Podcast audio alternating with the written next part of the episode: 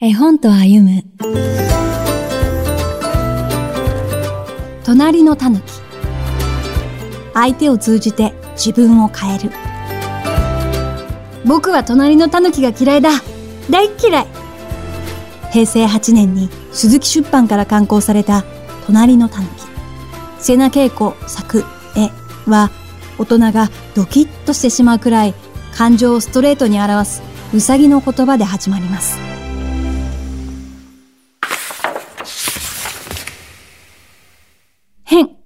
意地悪、うさぎ。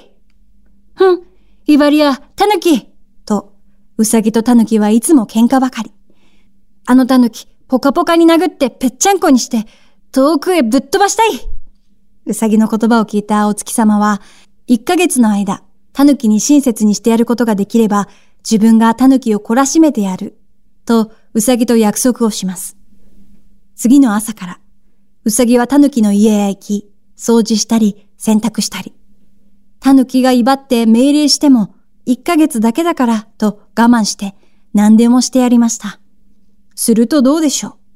タヌキも、お芋を焼いて、うさぎが来るのを待ったり、お土産を買ってきたり。あのうさぎ、本当はいいやつなんだ。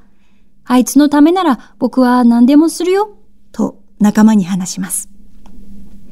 それを聞いたウサギは、お月様にとんでもないことを頼んでしまった後、慌てふためきます。そして、狸をやっつけてあげようというお月様に、泣いて、やめて、と頼むのです。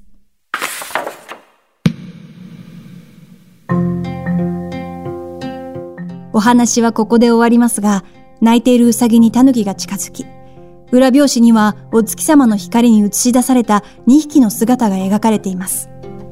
大人はとにかく、嫌いなんて言っちゃダメでしょ？仲良くしなさいと言いがちですが、お月様は違いました。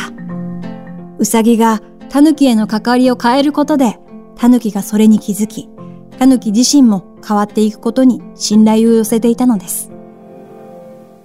うさぎとタヌキは自分の感情を素直に表し、気持ちをぶつけ合う関係だったからこそ、互いの変化を感じ取り、受け入れ、相手を通じて自分を変えていきました。子供の世界と心の動きを丁寧に見つめ、描いてきた瀬名さんならではの味わい深い一冊です。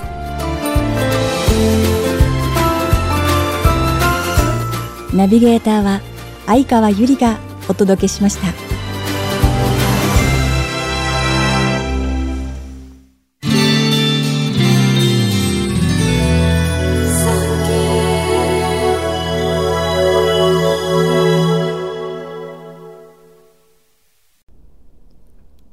産経新聞社がお届けする産経ポッドキャスト絵本と歩む最後までお聞きいただきありがとうございます。番組をフォローすると、最新エピソードが自動でダウンロードされるので、歩きながら、家事をしながら、作業の途中でも楽しめます。電波の悪いところでも安心です。番組右上のフォローボタンからぜひフォローをお願いします。また、Apple Podcast では評価とレビューの入力ができます。ぜひ皆様のご感想をお聞かせください。